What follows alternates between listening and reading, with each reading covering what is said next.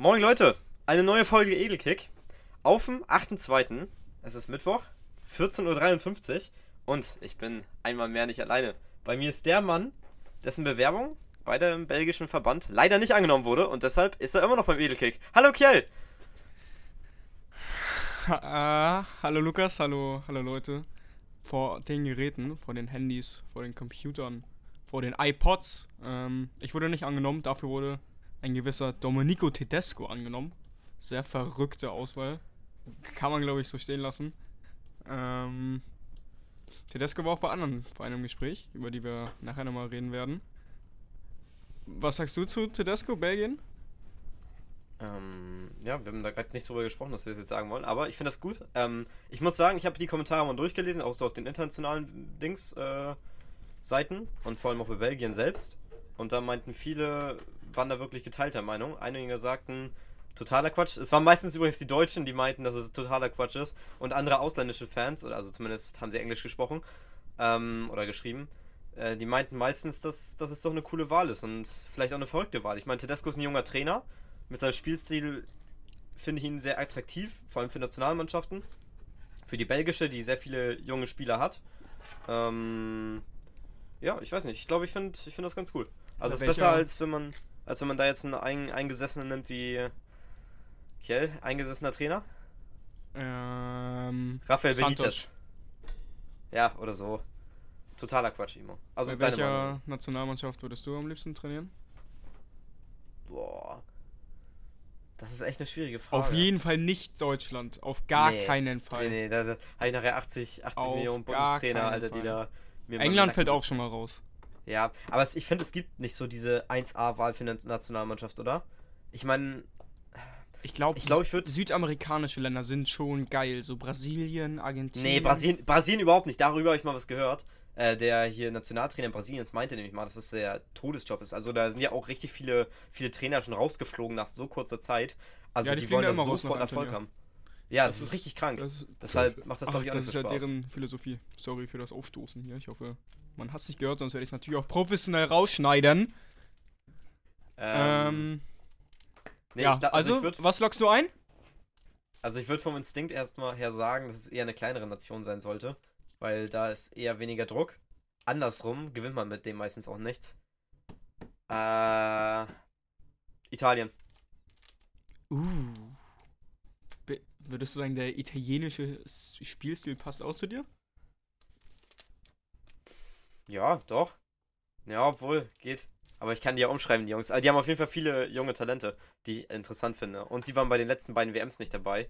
Bedeutet, selbst wenn ich jetzt bei der dritten nicht dabei bin, wäre ich wahrscheinlich nicht direkt raus. Ja, ja, okay, das ist dran. Kjell, was wäre denn deine Antwort? Für die Zukunft hab... oder right now? Ja, right now. Wenn du jetzt an, zur EM anfangen müsstest oder zur Copa Südamerika. Argentinien. Ja, das war so klar. Digga, ich hätte, also ich hätte. Ich bin halb Argentinier. Hallo. Oh, nein! Was soll das denn? Oh, ich verliere meinen Verstand. Oh je, Leute, ey. Ich kann das alles nicht mehr. Egal. Ähm, was ich auch nicht mehr kann, um jetzt mal die perfekte Überleitung zu finden, zur Bundesliga, Kjell. Wir hatten am Freitag, Sie. Den letzten Freitag hatten wir Augsburg-Leverkusen. Ähm, ich habe es nicht geguckt erstmal, weil ich arbeiten musste erstens. Zweitens mich weder Augsburg noch Leverkusen sonderlich interessiert. Auf jeden Fall gewinnt Augsburg 1-0, womit ich nicht gerechnet habe. Nee, ich habe auch nicht damit gerechnet. Selbst ich als ähm, ja, National Meat von Augsburg habe auch nicht damit gerechnet. Ich habe es geguckt und ich finde, Augsburg hat wieder einen sehr, sehr, sehr, sehr, sehr stabilen Eindruck gemacht. Gut, wer, wer hätte damit rechnen können, dass ich das sage. Ähm, wer auf jeden Fall wieder aufgefallen ist, ich glaube, er hat auch den Assist zum 1-0 geliefert, ja, hat er, ist Arne Engels. Ich. Ja. Äh, war das in der, in der Jugend schon, schon so ein Riesentalent? Also, ich muss die Frage nochmal stellen. Ich glaube, ich habe sie letzte schon mal gestellt. Aber ich habe vor seinem Debüt gegen Dortmund noch nie von Arne Engels gehört. Und seitdem er da ins kalte Wasser geworfen wurde, ich habe hier mal seine, seine Footmob-Statistiken, seine Bewertungen stehen seit seinem Debüt gegen Dortmund. Gegen Dortmund ein Assist, 7,3er Bewertung. Gegen Gladbach 7,1er Bewertung. Gegen Freiburg 7,0er Bewertung. Und gegen Leverkusen 8,5er Bewertung und wieder ein Assist. Alle vier Spiele 90 Minuten durchgespielt. Das ist wirklich. Da kann man den Augsburgern, glaube ich, wirklich nur zu einem. Ja, ich, er kommt ja nicht genau aus der eigenen Jugend. Ich glaube, er ist vor zwei, drei Jahren ja gewechselt. Da kann man den zu einem riesen. Ist er nicht vor zwei, drei Jahren gewechselt? Also. Also, er Oder ist er, im, äh, jetzt. ist er im Sommer? er ist- Im Winter? er ist jetzt im Januar. Ist er jetzt von Brügge gekommen. Oh, echt? Der kommt aus der Brügger Jugend, ja. Ja, auf jeden Fall, den, den kann man nur gratulieren. Ich glaube, da haben die echt einen, einen, guten, einen guten Fisch geangelt. Ich weiß auch nicht, wie mir das gerade entgehen konnte. Ich, ich dachte irgendwie, der wäre der wär schon ein bisschen länger in der zweiten rumgelaufen. Den habe ich hier wohl mit irgendwem verwechselt. Ja, man muss ja sagen, dass Augsburg echt viele hat, auch die aus der eigenen, aus der eigenen Jugend kommen. Ich hatte auch erst gedacht, dass der aus der eigenen Jugend kam, oder habe ich gehört, dass Arne Engels. Arne Engels hört sich aber irgendwie auch sehr familiär an, muss ich sagen. Sehr wenn, deutsch und sehr Ja, augsburgerisch genau. vor allem. Ja, genau, als wenn er wirklich Augsburg-Produktion wäre. Naja. Nee, ist auf jeden Fall, du hast alles gesagt. Ich finde Arne Engels richtig gut. Der gefällt mir richtig bisher. Und auch wenn ich Augsburg jetzt, was heißt nicht mag, aber nicht so interessant finde, äh, freut mich, dass er in der Bundesliga Fuß fassen kann. Ähm, ja, wenn du dazu nichts mehr zu sagen hast, würde ich einfach direkt weitergehen. Nee, nee, bin durch. Sehr gut, dann äh, haben wir in der Konferenz, wir hatten einige interessantere Spiele. Ich musste wieder arbeiten. Ähm, aber dafür haben wir auch Keldern. Ich habe mir ein paar Highlights auch angeguckt. Ähm, wir starten rein mit dem vermeintlich langweiligsten Spiel. Köln gegen Leipzig. Endet 0 zu 0. Ähm, ich habe nur gesehen in der ersten, ich habe die erste Halbzeit geguckt. Ähm, und ich habe zwei Alu-Schüsse gesehen. Erst von meiner, dann von Lubicic. Aber sonst war Leipzig, glaube ich, die bessere Mannschaft. Und ich habe eine Paraden-Compilation von Marvin Schwebe gesehen. Das sind meistens keine guten Anzeichen. Aber ja. Ähm, 0 zu 0. Timo Werner erzielt ein Absetztor. Äh, Ja, das gerne das deine war- Eindrücke. Das Ding Teil. von Werner war natürlich äh, meilenweit, meilenweit abseits. Ähm, ja, ich, ich, ich glaube, zu dem Spiel müssen wir eigentlich gar nicht viel sagen. Es war nicht, es war jetzt kein langweiliges 0 zu 0. Hat man aber in der Konferenz jetzt auch nicht wirklich viel, viel von mitbekommen. Ich glaube, zu dem Spiel müssen wir eigentlich nicht viele Worte verlieren. Ist für Köln definitiv ein Erfolg. 0-0 gegen Leipzig. Für Leipzig ist auch kein Beinbruch in Sachen Meisterrennen. Deswegen okay, ja, können beide Vereine gut, gut schlafen nachts. Das stimmt, höchstwahrscheinlich. Ähm, ein weiteres Team, was im Meisterschaftskampf spätestens nächstes Jahr anklopfen wird, ist. Ah, ne, gar nicht wahr. Union Berlin hat gegen Mainz gespielt. Union ist jetzt auch schon im Meisterschaftskampf und mal wieder mit einem typischen Union-Spiel, würde ich einfach mal hineinwerfen. Kevin Behrens erzielt nach 32 Minuten das 1 zu 0 nach Vor Vorlage von Paul Seguin. Das 1-1 fällt durch Markus Ingwarz nach 78 Minuten. Und das 2 zu 1 durch Jordan Pefok Siebert Schön nach 84 Minuten nach Vorlage Morten Thorsby. Äh, ich muss ja sagen, ich habe äh, nur gesehen, dass Jordan eingewechselt wurde und ich habe gehofft, dass er jetzt endlich mal wieder trifft, weil er echt lange nicht Ja. getroffen hat. Und er hat tatsächlich dann wieder getroffen. Ich meine, im Winter oder spätestens jetzt zum Sommer soll er auch eventuell schon wieder abgegeben werden, was ich echt schade finden würde. Weil, also der hätte wirklich so einen guten Start in die Saison und dann jetzt leider ja, so lala immer wieder von der Bank gekommen, liegt natürlich auch an Kevin Behrens, der in absolut bestechender Form aktuell ist. Das muss man so sagen. Mit 32 Jahren ist er jetzt aktuell vor fünf Tagen erst geworden. Ähm, trifft er aktuell wie er will. Und sonst spielt Union wieder mal ein typisches Union-Spiel, wie ich schon meinte, und gewinnt 2 zu 1 gegen Mainz 05. Ja, das ist, das ist wirklich das typische Unionsspiel. Ich bin mal gespannt, ob die das so, ob die das so halten können, weil ein bisschen Glück gehört natürlich immer dazu, wenn man das, wenn man Partien in den letzten 10 Minuten dreht. Aber äh, klar, es ist halt auch irgendwo eine Stärke. Es ist so, es ist so Fluch und Segen zugleich, würde ich sagen. Aber ja, gut, ich will Union jetzt auch nicht dafür kritisieren, dass sie Spiele gewinnen. Denn am Ende gewinnen sie die Spiele und sind ein Punkt, glaube ich, immer noch hinter den Bayern. Äh, Du hast es schon angesprochen mit Jordan. Das ist auf jeden Fall immer wichtig, dass der wieder trifft. Was mir auch aufgefallen ist, Geraldo Becker am 18.09. gegen Wolfsburg nochmal getroffen und seitdem einmal gegen Augsburg am 14. Spieltag Mitte November. Und es ist nicht mal so, als würde Geraldo Becker schlecht performen seitdem. Der hat immer wieder mal gute Spiele drin. Aber ja, ein bisschen, ein bisschen Treffsicherheit würde Union bestimmt, würde Union bestimmt gut tun da vorne. Sind jetzt nicht für, sind jetzt nicht für ihre vielen Tore bekannt, sagen wir es mal so. Und ich glaube auch vor allem bei, bei Unions Spielweise wäre es schon mal wichtig, wenn Geraldo Becker mit seinem, vor allem mit seinem bestechenden Tempo, nochmal ein bisschen an seinem, an seinem Schuss arbeitet. Aber sonst hast du natürlich recht. Unions Defensive stand wieder top. Ähm, ja. Auf geht's Eisern. Das ist, glaube ich, das Einzige, was wir hier noch, hierzu noch sagen können. Ähm, ich muss dir da, also was jetzt äh, widersprechen, das will ich jetzt auch nicht, will ich jetzt auch ja. nicht sagen. Also ich finde Jordan ist vor allem durch seine Vorlagen und vor allem durch sein Tempo, was er hat. Ich habe jetzt gegen Wolfsburg beispielsweise die ganze Partie gesehen und da wegen seinem Tempo ja auch eine Vorlage gemacht. Das 2 zu 1 auf Behrens, wenn mich nicht alles täuscht. Ja, genau. Ähm, und aktuell trifft Kevin Behrens und Danilo. Kiel, Danilo. Doki? Doki, Doki. Doki. Ja, Digga. Jede Woche aufs Neue. Wir laden ihn bald ein, dann kann er, dann kann er uns hier mal seinen Namen richtig verraten. Ähm, und der trifft aktuell. Also ich finde, Union macht das wirklich. Ich, da mache ich mir bei Freiburg viel mehr Sorgen, muss ich sagen. Ähm, was, die, was die Tore angeht. Bei Union macht irgendwie die gesamte Mannschaft die Treffer. Ich gehe jetzt hier gerade durch und die treffen eigentlich auch immer so zweimal pro Spiel. Und dann sind das hier Pukac und Michel. Hier sind das dann zweimal Haberer. Dann gehe ich hier ein weiter, es ist Robin Knoche vom Punkt. Also, ja, also du hast natürlich recht, ne? Es würde ihn noch besser tun, wenn da wirklich einer konstant treffen würde. Aber ich habe bei Union mache ich mir nicht so viele Gedanken, wie gesagt, wie bei dem SC Freiburg. Zu dem kommen wir dann auch als nächstes. Ähm, Freiburg spielt in Dortmund und darf sich äh, aufgrund einer nicht so schlauen Aktion von Kilian Sidia innerhalb von zwei Minuten mit Gelb-Rot verabschieden. Dann fällt das 1 zu 0 durch Nico Schlotterbeck nach 26 Minuten. Der zwischenzeitliche Ausgleich aus dem Nichts fällt durch Lukas Höhler nach 45. Damit ging es in die Pause. Doch dann kommt Karim Adeyemi in der 48. zum 2 zu 1. Aller, was äh, sehr, sehr schön ist am Weltkrebstag, trifft dann zum 3 zu 1 nach Vorlage Rafael Guerrero. Ähm, der bereitet auch die nächsten beiden vor äh, von Julian Brandt. Das 4 zu 1, was ein sehr schönes Tor war. Und das 5-1 von Giovanni Reina. Christian Streich fliegt nach 77 Minuten noch mit Gelbrot von der Trainerbank. Das sei hier nochmal angemerkt. Ja, und sonst gewinnt, Streich.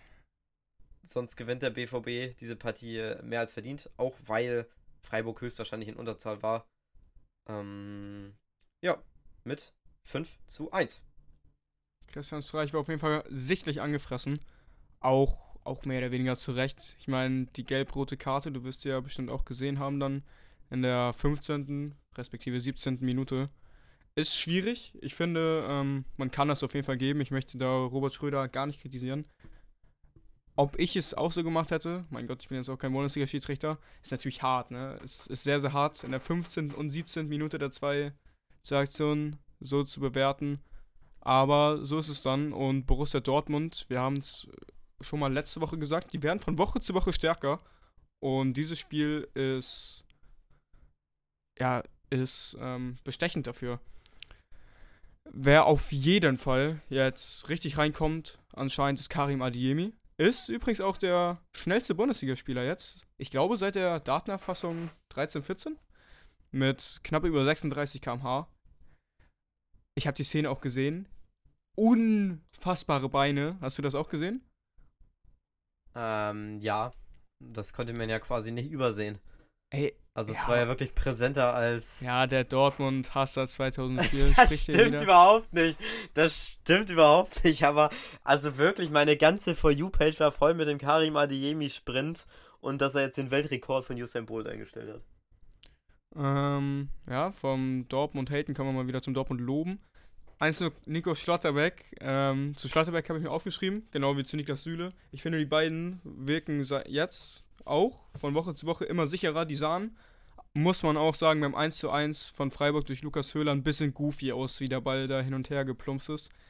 Aber, aber gut, das kriegt man wohl, kriegt, kriegt man wohl nicht ganz raus aus Schlotterbeck Siele, zumindest noch nicht. Ähm, ja, Adeyemi auch, super Tor, wieder hervorragende Vorlage auch von Jude Bellingham da mit der Hacke. Ich finde bei Dortmund zwei der, zwei der Namen, die man auf jeden Fall noch nennen muss, mal wieder.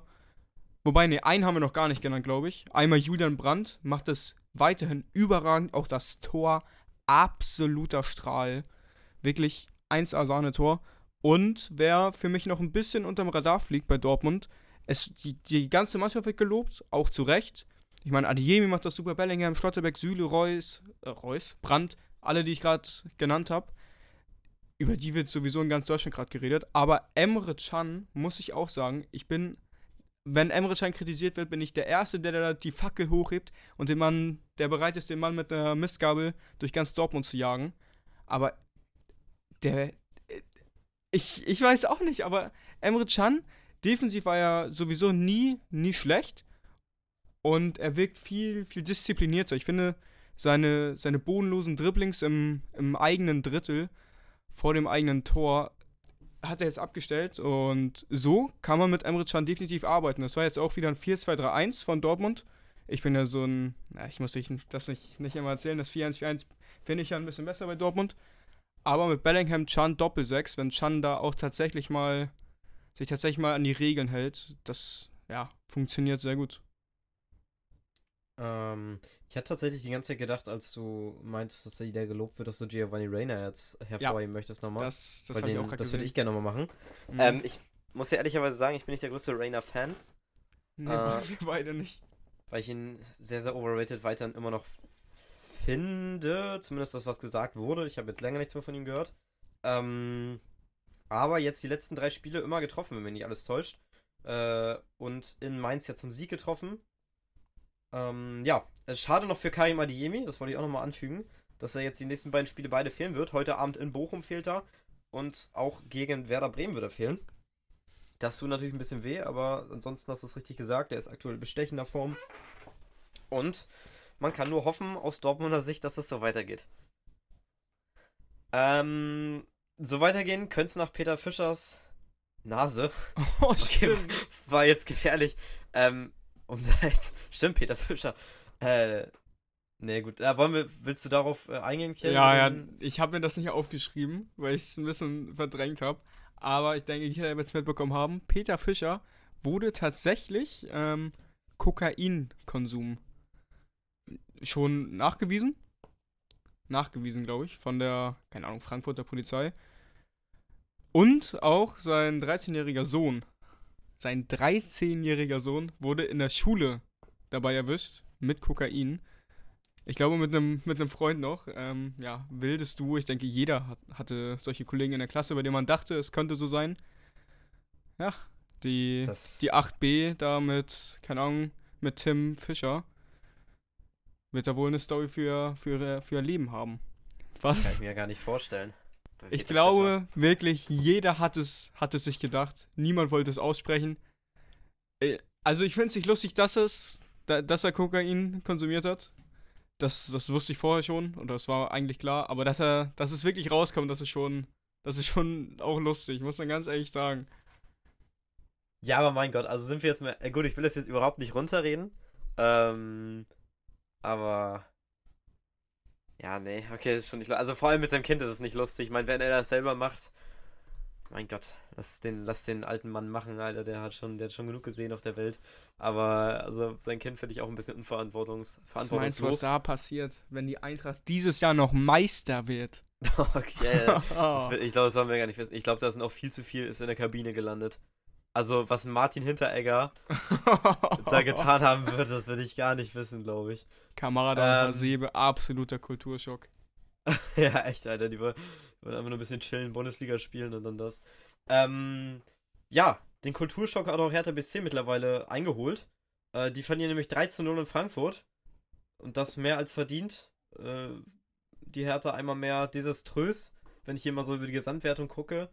Ähm, Frankfurt gewinnt 3 zu 0. Randall Kolomuani nach 21 Minuten vom Punkt, danach 28 nach Vorlage von Lindström und das 3 zu 0 fällt durch Buta in, 94, in der 94. Minute. So, ähm, ja, Herthas Downfall geht weiter. Sind jetzt auf dem 17. Tabellenplatz. Frankfurts Höhenflug geht auch weiter, sind auf dem 5. Ähm, fünf Punkte von den Bayern weg. Da wird die Champions League auf jeden Fall nochmal sehr spannend. Die Champions League wird super spannend, da reden wir nächste Woche drüber, wenn es soweit ist. Ähm, ja, alles, was ich zu, zu Frankfurt sagen möchte, ähm, sage ich, denke ich mal, nachher noch, wenn wir über den DFB-Pokal noch ein bisschen reden. Ja, das, äh, ja, das können wir erstmal skippen, glaube ich, das Spiel. Das Ich mein, war auch mein Plan, dass ich Hertha schlecht, Frankfurt gut, all- all- alles, alle, alles, alles wie gehabt. Gute Machen wir, machen wir lieber weiter. Ähm, ja, mit einem sehr, sehr schönen Spiel, muss ich sagen. Also ich bin ja Bochum-Supporter. Heute Abend werde ich auch die blau-weißen Fahnen schwenken. Ähm, Vor allem gegen Dortmund, was ein Wunder. Nein, Junge, Bochum ist mein zweitlieblingsverein aus der Bundesliga, glaube ich. Ich mag die richtig krass. Also, Bochum gewinnt 5 zu 2 gegen TSG 1899 Hoffenheim. Ähm, Philipp Hofmann erzielt eine Vorlage, wie die nächsten drei Tore durch Christopher Antwi AJ. Ähm, das 1 zu 0, das 2 zu 0 fällt durch Philipp Förster und das 3 zu 0 durch Asano. Ähm, Baumgartner trifft im 49. zum 1-3. Das 4-1 fällt durch Masovic in der Vorlage Förster. Das 4-2 durch Munas Dabur und das 5-2 durch Moritz Brozinski nach Vorlage Anthony Lucia. Ähm, Anviajay macht drei Vorlagen, wie ich meinte. Und ansonsten, sehr, sehr schönes Spiel. Man muss wirklich sagen, also Bochum heim, Bochum auswärts, das sind wirklich zwei verschiedene Mannschaften. Ja, das, das kann man so sagen. Bochum, die, den traue ich mittlerweile wirklich den Klassenhalt auch zu, vor allem wenn ich sehe, was da noch für andere Mannschaften rumgucken unten drin. Anvi Ajay allgemein wieder super, super, super Spiel gemacht. Drei ist es? Drei, glaube ich. Ähm, ja, ja, ja, ich glaube, zu Bochum bist du prinzipiell immer ein bisschen, bisschen besser informiert als ich. Was ich interessant finde jetzt bei Hoffenheim, André Breitenreiter wurde entlassen mit der Nachfolge Materazzo. Es Ich, wurden, ich ja, lass dich gerne ran. Es wurden ja noch heißere Kandidaten gecallt. Florian Kofeld, da wurden erstmal die ganze Bundesliga, die Bundesliga-Kiste wurde gerüttelt und aufgeschmissen und dann wurden erstmal die ganzen Namen da reingeworfen. Ähm, ja, Florian Kofeld ist es zum Glück nicht geworden für die, für die Hoffenheimer. Es ist Pellegrino Matarazzo.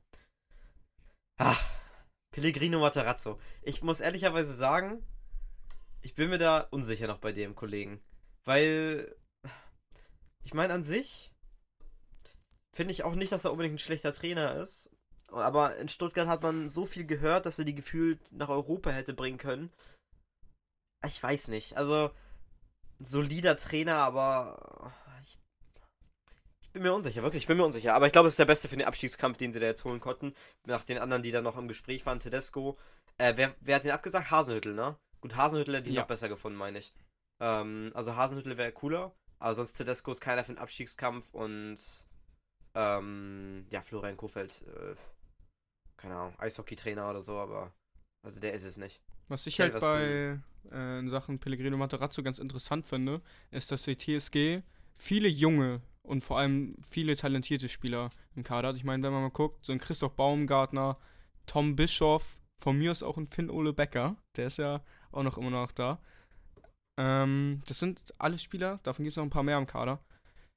Auch ein Osan Kabak, kann man den noch dazu zählen? Ähm, Weiß ich nicht. ja, das ist eigentlich ein spannender und aufregender Kader, den Hoffenheim hat. Da muss schon mehr her. Ich habe ich hab jetzt nicht genau rausgeguckt, wie viele, wie viele Punkte die in den letzten zehn Spielen geholt haben. Aber ich habe letztens was gehört, das waren nicht viele. Die waren ja auch Anfang der Saison, hat man darüber geredet, dass die, wenn die das halten, die Champions League packen könnten. Jetzt hängt man hier mit 19 Punkten nach 19 Spieltagen auf dem 14. Tabellenplatz. Punktgleich mit Bochum jetzt. Und das könnte das könnte noch ganz brenzlig werden. Aber ich glaube, mit der Kaderqualität und wenn Pellegrino Materazzo das spielen lässt, was ich auch sehe, dann könnte, also dann gehe ich hier von einer grauen Maus-Saison bei Hoffenheim aus. Ja. Also sie sind, würde ich schon sagen, mit einem Abschießkampf. Also drei Punkte jetzt Oh. auf Stuttgart.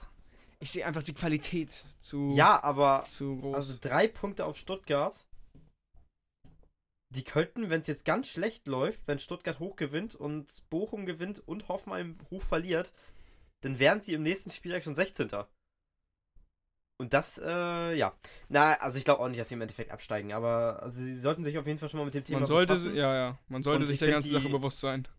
Finde die Anstellung von Matarazzo ist auch teilweise das Zeichen dahingegen. Gut, man wird wahrscheinlich auch keinen anderen bekommen haben. Ähm, ja, mal schauen. Ich glaube, dass sie sich trotzdem drin halten.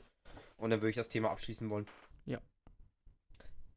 Ähm, dann haben wir das Topspiel auf dem Samstag gehabt. Äh, Die VfL Borussia Mönchengladbach spielt zu Hause im Borussia Park gegen den FC Schalke 04 vor 54.042 Menschen. Ähm, ja. Kell, ich lass dir, sonst, willst du mal den Vorrang haben? Gerne. Ähm, der FC Schalke bestätigt alles, was ich vorher schon mir gedacht habe, nämlich sie werden auch immer besser. Die Expected Goals zum Beispiel sprechen Blende gegen Gladbach. Gladbach 1,1 Expected Goals. Schalke mit einem glatten Einser. Ähm, äh, Sachen, die auffallen. Ich finde, die Doppel-6, bestehend aus Alex Kral und Tom Kraus, funktioniert überragend. Auch als ich nochmal nachgeschaut habe, übrigens. Alex Kral ist 24. Ich war ein bisschen, ich war ein bisschen verwundert, dass er noch, doch noch so jung ist. Tom Skarke macht einen überragenden Eindruck, macht die Mannschaft auf jeden Fall besser. Ich war, ich war ja ein bisschen, bisschen, ja, wie nennt man das? Nicht zwiegespalten, sondern ich habe es hinterfragt, Lukas, hilf mir mal. Ich habe das Wort auf der Zunge. Skeptisch. Ich war ein bisschen skeptisch, ob Tom Skarke nicht vielleicht ein bisschen zu overrated ist in der ganzen Sache. Scheint mich jetzt aber doch hier umzustimmen. Ralf Herrmann, finde ich, macht auch einen echt, echt, echt soliden Eindruck. Auf jeden Fall, auf jeden Fall besser als Alexander Schwolo. Ich glaube, das können wir, können wir so stehen lassen. Und ja, ich finde, man sieht halt jetzt, wie gesagt, die Leistungsträger, die wichtig werden im Abstiegskampf, sind für mich vier, fünf besondere Namen, nämlich Tom Skarke, Tom Kraus, Alex Kral und ähm, auch ein Rodrigo Salazar und vor allem auch ein Michael Frei. Wen ich auch noch interessant finde, ist äh, Maya Yoshida.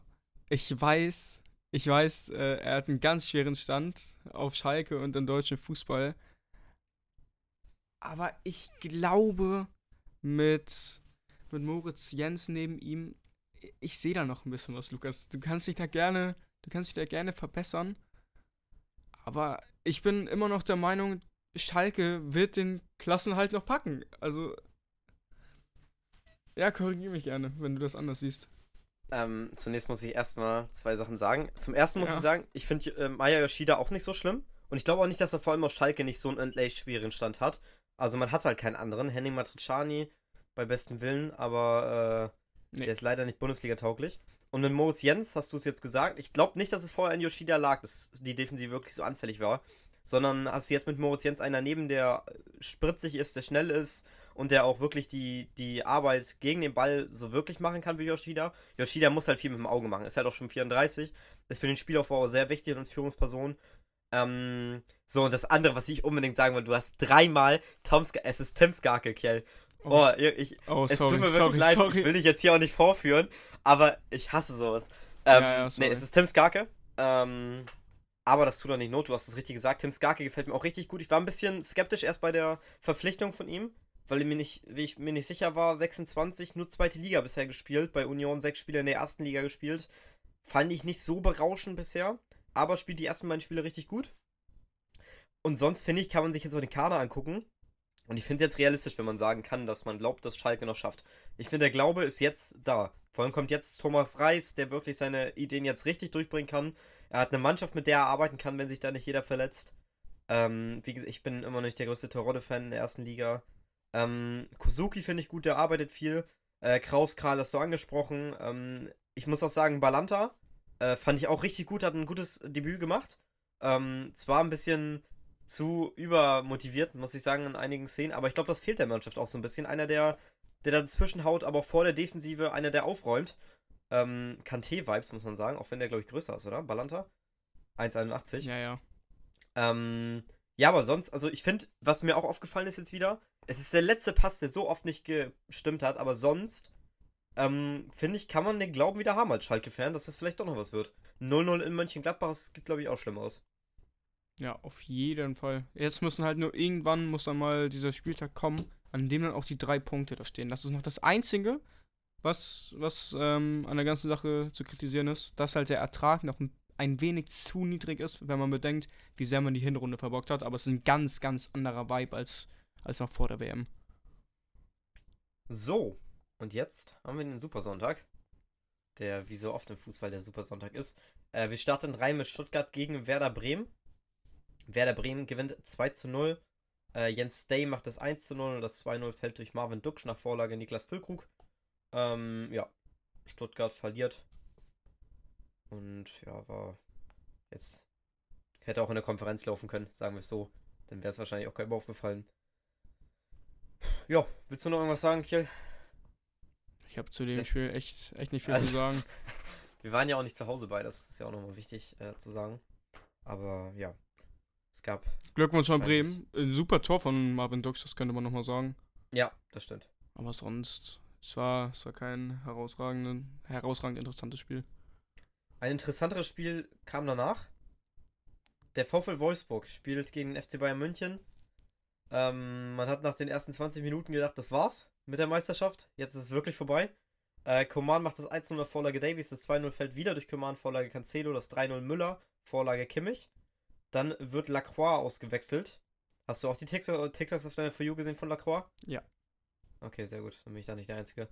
Ähm, das 1 zu 3 fällt durch für ihn eingewechselten Jakub Kaminski nach Vorlage äh, Paulo Ottavio.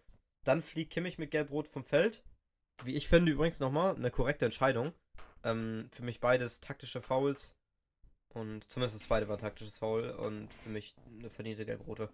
Ähm, das 4-1 fällt nach Vorlage Pavard durch Musiala. Absolut schönes Tor mal wieder. Und das 4 zu 2 fällt durch Matthias Swanberg. Es hätte durchaus äh, auch in die andere Richtung kippen können. Der FC Bayern mit vier Torschüssen, Wolfsburg mit fünf. Bayern gesamt mit neun Schüssen, der VfL Wolfsburg mit 22. Wolfsburg Expected Goals Wert 2,3, der FC Bayern 0,51. Ja, da sieht man schon, in, in was für eine Richtung die Partie eigentlich abgedriftet ist.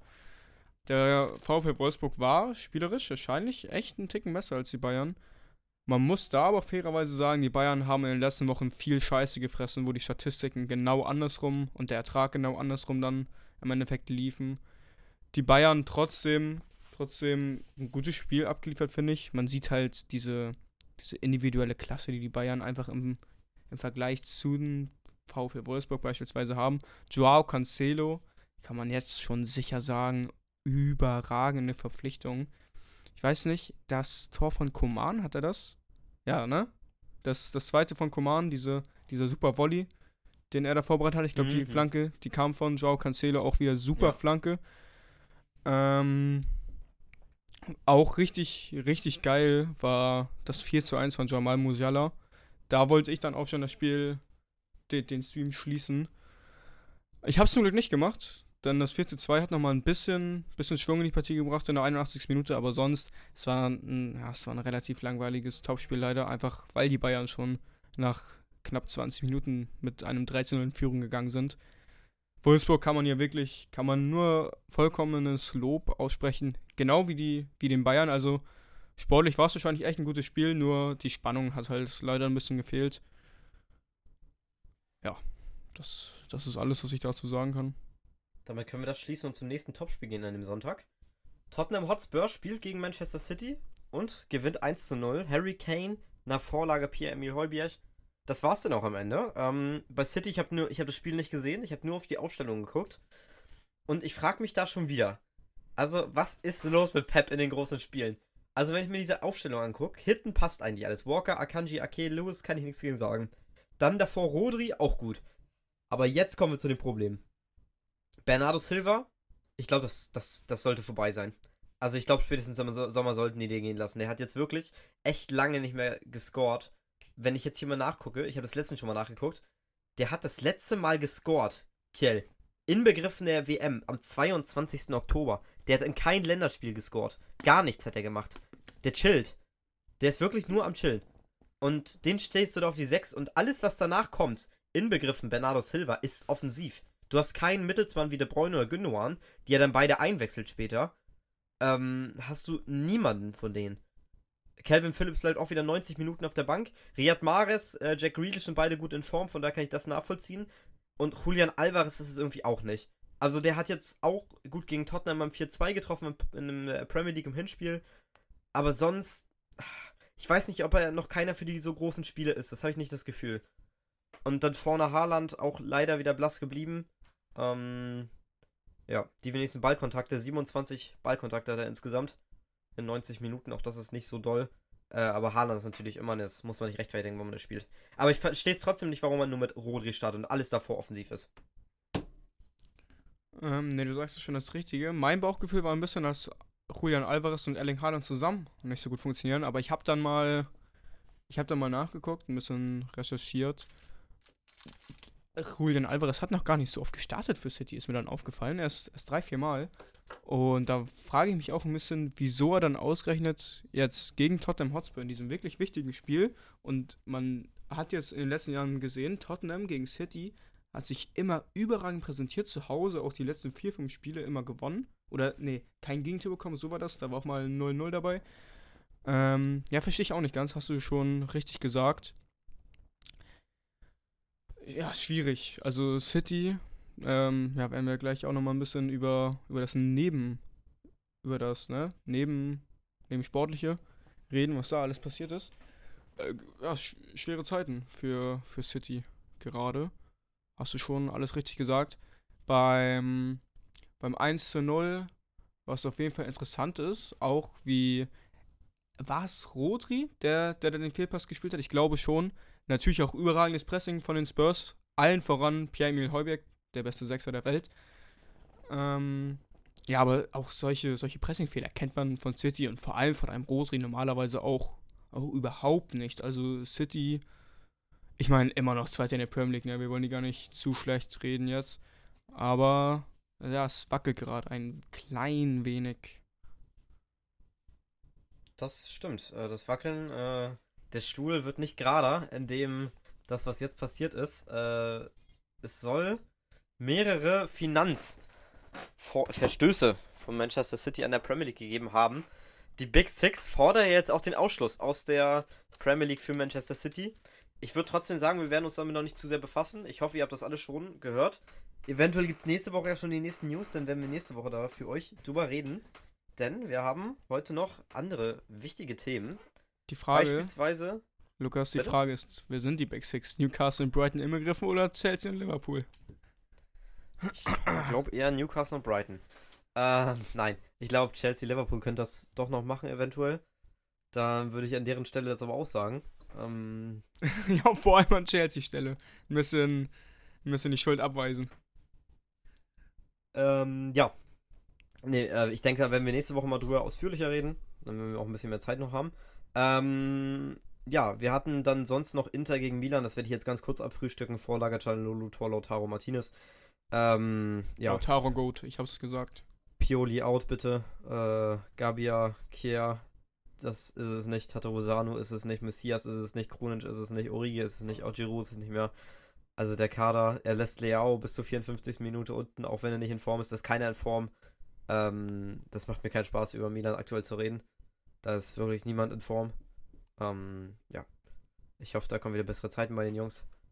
Ähm, ja, sonst hatten wir den DFB-Pokal. Den wir aber jetzt noch nicht machen werden. Wir haben erstmal noch ein Thema, Kjell. Manuel Neuer.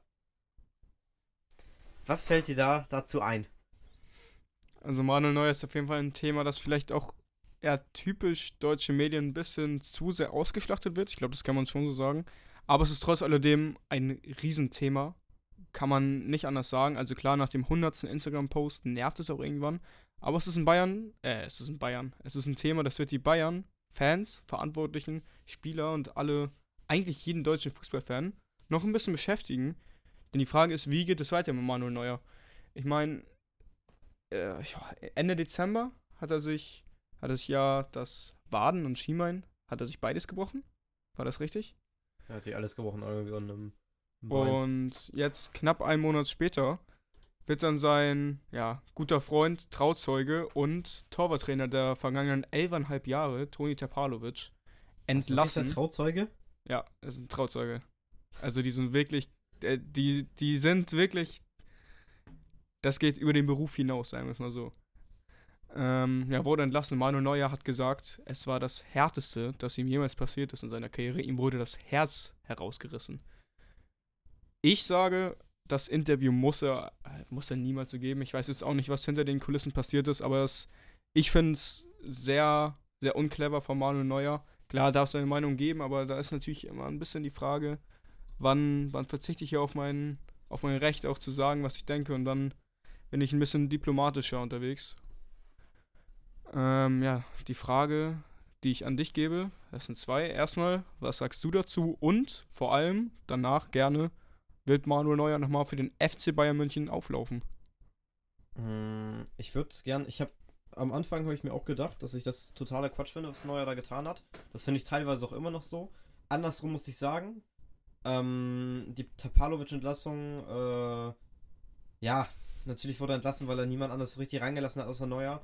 Aber ich weiß nicht, inwiefern das da wirklich abgesprochen wurde. Und so wie Neuer dieses Interview gibt, macht das eher auf mich den Eindruck, dass das eher weniger abgesprochen wurde und er das auch eher durch die Medien erfahren hat.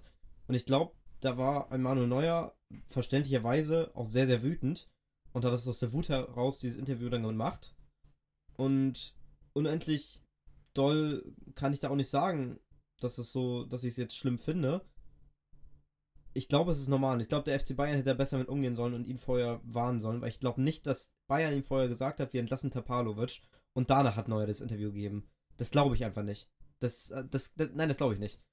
Ähm, und ich glaube, es wäre von allen Seiten, hätte man es besser lösen können, als so wie es jetzt ist. Und äh, zum Zweiten, nein, ich glaube nicht, dass Neuer nochmal ein Spiel für Bayern macht. Wo, wo sehen wir Manuel Neuer? Sehen wir ihn.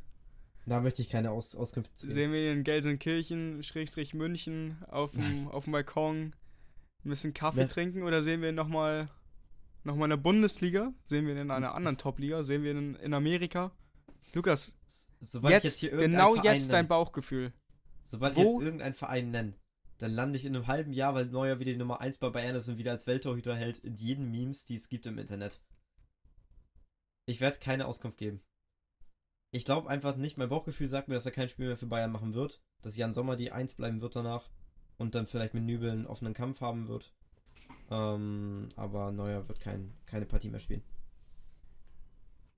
Dann drehen wir den Spieß mal um, Kiel. Was denkst du denn, wo er hingeht? Ich habe schon mal gesagt, ich würde ihn gerne bei, bei, bei Schalke sehen. So ist es nicht. Also aber also dafür müssten die auf jeden Fall in der Liga bleiben. Aber da trifft er ja jetzt auch auf Ralf Fährmann. Nein, das ist natürlich leider Quatsch, weil die Schalke-Fans sich auch in den letzten. Wenn, wenn die Schalke-Fans sich nicht immer noch wie Idioten gegenüber Manuel Neuer verhalten würden, dann wäre es sicherlich in Ordnung. Aber da Manuel Neuer seit elf Jahren von, von diesen Schalke-Fans eben als Hurensohn bezeichnet wird, können wir das womöglich ja, abschließen. Ja, dann ist die Frage in der Bundesliga, welcher, welcher Verein kommt da in Frage? Dortmund fällt raus. Union Berlin fällt, denke ich mal, auch raus. Kann ich mir nicht Boah, vorstellen. Union wäre aber geil. Ja. Union wäre geil. Union wäre geil. Also ich glaube, wenn aus der Bundesliga mir ein Verein einfallen würde, der das wirklich durchziehen würde, wäre es Union, glaube ich. Das Problem in meinem Kopf ist ein bisschen, ich kann mir Manuel Neuer in der Bundesliga fast in keinem Trikot vorstellen. Ich könnte mir RB Leipzig irgendwie gut vorstellen, weil Peter Gulaschi halt jetzt auch verletzt ist und nicht mehr der Jüngste ist. Leipzig kann ich irgendwo sehen in meinem Kopf. Freiburg sehe. Ah, wobei Freiburg ist auch nah an München dran.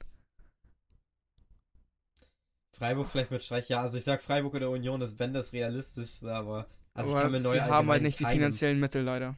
Ich kann mir Neuer in keinen in keinen einzigen Verein außer Bayern vorstellen. Nicht halt Bayer Leverkusen. Ich meine, Lukas Radetzky äh, hält wie ein, hält wie ein Pflaumenpflücker. Hör, Hör auf, Alter. Nicht Bayer Leverkusen. Das, das tut der sich doch nicht mehr an. Mit Xabi Alonso? Xabi holt, Xabi holt ihn da rein ins Boot. Nein, also Bayer ja. Leverkusen ist doch jetzt in Manu, der Bundesliga. Manu, kommt noch eine Saison als Achter drehen? Mann, die, ja, die, wenn die europäisch spielen, ah, okay, die Champions League wäre natürlich schon Nee, er müsste irgendwo international. Ach, das ist alles. Ich kann mir Manuel Neuer in keinem anderen Trikot dieser Welt gefühlt vorstellen. Das ist echt ein Problem. Ja, habe ich auch gerade gesagt. Das also, will ich auch keine Auskunft geben. Auch international, egal ob MLS oder eine andere Top-Liga, das ist. Äh, Al-Nasser. Auch mal ins Spiel bringen. ich würde sagen. Al-Nasser ist so wie Florian Kofeld, die musst du bei jedem Spieler ins Spiel bringen. Wir, ähm, wir lassen das einfach. Oh, das ist aber auch lustig, ne? Marco Reus, Cristiano Ronaldo, Sergio Busquets, Sergio Ramos, Manuel Neuer oh. und Lionel Messi. Das, also, das klingt cool, ja. ja. Aber das passiert höchstwahrscheinlich eher nicht. Ähm, ja, dann haben wir jetzt den letzten Teil noch auf unserer Liste für heute. Ähm, wir sind ja auch schon gut wieder, knapp bei Zeit, knapp bei Kasse. Wenigstens ähm, überziehen wir heute nicht so doll, wie sonst immer. Das kann man. Das äh, stimmt, das ist auch ganz gut, glaube ich. Ähm, die DFB-Pokalspiele hatten wir noch. Wir werden die jetzt einfach schneller durchgehen kurz. ja, auf jeden Fall. Auf jeden Fall. Paderborn gegen Stuttgart 1 zu 2. Mavropanos Eigentor, Diaz und Gerassi treffen.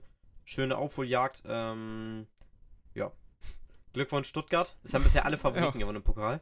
Ja, ist mir auch aufgefallen. Es waren Berlin. unfassbar viele Zweitligisten drin. Niemand hat gewonnen. Das ist echt traurig. Dann gewinnt Union Berlin gegen den VfL Wolfsburg mit 2-1. Waldschmidt erzielt das 1-0 für Wolfsburg. 1-1 Knoche, 2-1 Behrens. Ähm, dann Leipzig gewinnt 3-1 gegen Hoffenheim. Forsberg, Leimer, Werner treffen für RB und Dolberg für Hoffenheim. Der FC Bayern München gewinnt 4-0. Choupo-Moting, Musiala und Sané sowie Alfonso Davis treffen da. Und dann hatten wir gestern die Spiele Sandhausen gegen Freiburg. Al-Gaidioui mit einem Eigentor und Petersen in der 95. zum 2-0. Frankfurt schlägt Darmstadt, das interessanteste Duell bisher wahrscheinlich. Äh, Randall Kulumuani trifft zweimal, einmal Boré, einmal Kamada und zweimal Matthias Honsack. Es war ein sehr ansehnliches Spiel. Dazu möchte ich kurz, wollte ich nur kurz das nur sagen. Also Frankfurt würde ich mir hat, auch äh, sehr nochmal Spaß gemacht zum Zugucken. kurz rauspicken. Ich habe mir, also bei Frankfurt, ich habe das Spiel leider selber nicht gesehen, weil ich dachte, es wird nicht so interessant, aber es war anscheinend doch echt nochmal eine Banger-Partie. Ich habe aber nochmal ein bisschen nachgelesen. Ich habe mir zwei Sachen angeguckt, nämlich erstmal beim, bei Mario Götze, den finde ich sowieso ganz interessant. Ich glaube, wir sehen gerade den besten Mario Götze seit seiner Dortmunder Zeit. Würdest du da mitgehen? Ja. Und ja, vor allem ist dieser Mario Götze auch so, so anders als der Dortmunder Götze. Das ist so interessant, wie man jetzt mit dem Alter merkt, Mario Götze, er ist auf gar keinen Fall mehr so wendig und so explosiv in seinen Dribblings wie früher. Er, und er hat auch gar nicht mehr diesen Zug zum Tor wie früher. Aber ich habe mir mal ein bisschen Mario Götzes Statistiken diese Saison angeguckt auf FBref. Sehr, sehr geliebte Seite von mir mittlerweile. Und vor allem in Sachen Pässe, Chancenkreierung und was ganz, ganz interessant sind, sind seine Statistiken in Sachen Ballberührung. Denn wenn es darum geht, sich einfach Bälle zu holen und einfach nur den Ball hin und her zu schieben, im Mittelfeld vor allem, ist Mario Götze international wirklich einer der absoluten Topspieler. Und genau das war auch mein Eindruck, wenn ich Frankfurt, wenn ich Spiele von Frankfurt sehe und ein bisschen auf Mario Götze achte, wie, wie der sich zwischen den Räumen und zwischen den Linien bewegt, einfach Kontakte sammelt, links, rechts und dann dieses Gefühl, wann kann ich jetzt mal Randall da vorne schicken, was man ja dann noch gesehen hat beim, beim 4 zu 2 gegen Darmstadt. Das macht Mario Götze unfassbar und das finde ich super interessant. Und ja, sonst zu Frankfurt, ich meine, Kolumani top. Philipp Max übrigens auch jetzt zwei richtig starke Auftritte gegen Hertha und Darmstadt. Ähm, ja, sehr, sehr interessant. Also Götze, für jeden, der das noch nicht realisiert hat, mittlerweile reiner Pass- und Chancenkreierer. Super. Also wenn Götze dieses Jahr mit Frankfurt vielleicht sogar Meister wird, kommt übrigens auch mal ein TikTok dazu, Leute. Seid, seid sehr, sehr gespannt. At Edelkick, alles klein, mit einem Unterstrich auf TikTok noch dazu. Ähm, boah, das wäre wär geil. Frankfurt wirklich. Uh, und wen ich hier auch noch sehe, was ich mir auch aufgeschrieben habe extra, damit ich das nicht vergesse, Aurelio Buta. Ich weiß nicht, ob du ihn auch so auf dem Schirm hast, aber ich finde auch, der macht das jetzt, seitdem er in die Mannschaft gerückt ist, auch richtig geil, oder? Ja, der spielt richtig, richtig guten Ball. Ist so ein bisschen Ansgar Knauf Re Reincarnation, habe ich das Gefühl. Ein bisschen schneller, nochmal, aber ich finde sonst sehr, sehr ähnlich zu Ansgar Knauf. Ein bisschen, ein bisschen schwächer vielleicht mit dem Ball, ist so mein Eindruck, vor allem in Sachen Flanken. Aber wirklich feilschnell. Ähm, ja. Ja, doch länger gedauert, Ja. als, ich, als ich gedacht habe, aber dafür sehr, sehr informativ hoffentlich. So. Ja, definitiv. Das äh, war nochmal wichtig zu Frankfurt zu sagen. Frankfurt, ja, wie gesagt, äh, ich werde da jetzt auch nicht nochmal was zu sagen. Vielleicht nächste Woche können wir wieder drüber reden. Ähm, wir haben heute noch zwei Spiele vor uns. Einmal das Mittagsschlafduell zwischen Nürnberg und Düsseldorf. ja. Tut mir leid, tut mir leid an alle Nürnberg und Düsseldorf-Fans. Äh, Kiel, kannst du kurz auf die Verletztenliste bei Düsseldorf bei Football reingucken? Ähm, ich bei äh, schau Matthias- rein. Bei Matthias Für Zimmermann. Düsseldorf sowieso. Ähm, unterdessen werde ich schon mal weitermachen. Der VfL Bochum spielt gegen Borussia Dortmund danach. Auf das freue ich mich richtig. Wirklich, ich bin so heiß. Ich brenne für diese Partie heute Abend. Wirklich, 2045 in Bochum. Die Torhymne von Bochum, die Einlaufhymne. Bochum. Also wirklich, ich habe da so unglaublich Bock drauf. Das, das könnt ihr euch nicht vorstellen. Also, das wird geil. Und ich rieche, ich, ich rieche Sensation. So, mark my words. Ähm, Bochum, Borussia Dortmund. Und dann sind wir durch für heute. Matthias Zimmermann hat eine Gesäßverletzung. Bei mir stand Po-Verletzung. Ja, ich hab's, Ich ich, hab's ich auf, ich, weiß- hab's auf Ich Deutsch. weiß, äh, was? Nein, äh, ich hab's auf Englisch. ich weiß nicht genau, ich weiß nicht genau, äh, was ich mir darunter vorstellen soll. Ähm, ist auch nicht so wichtig. ich denke mal, irgendeine Ähm, Knochenverletzung. Ja, höchstwahrscheinlich. Ah, wobei, ähm, aber nee, beim Gesäß könnte man auch. Ah, Gut, wie reißt man sich oder wie verletzt man sich an einen Gesäßmuskel? Kelly, ich glaube, wir sollten nicht mehr tiefer ins Thema hineingehen. Äh, wir wünschen Matthias Zimmermann noch alles Gute bei seiner Genesung. Matthias Zimmermann, eine, eine gute Genesung, ein bisschen ruhiger in Zukunft unterwegs sein am besten. Äh, ja, Leute, dann wünschen wir euch noch eine schöne Restwoche. Ähm, und schöne Pokalspiele heute Abend. Bochum schlägt Dortmund. Ähm, ja, und dann hören wir uns nächste Woche mit den Vorberichten zur Champions League. Tschüss, Leute! Mach's gut, ciao, ciao.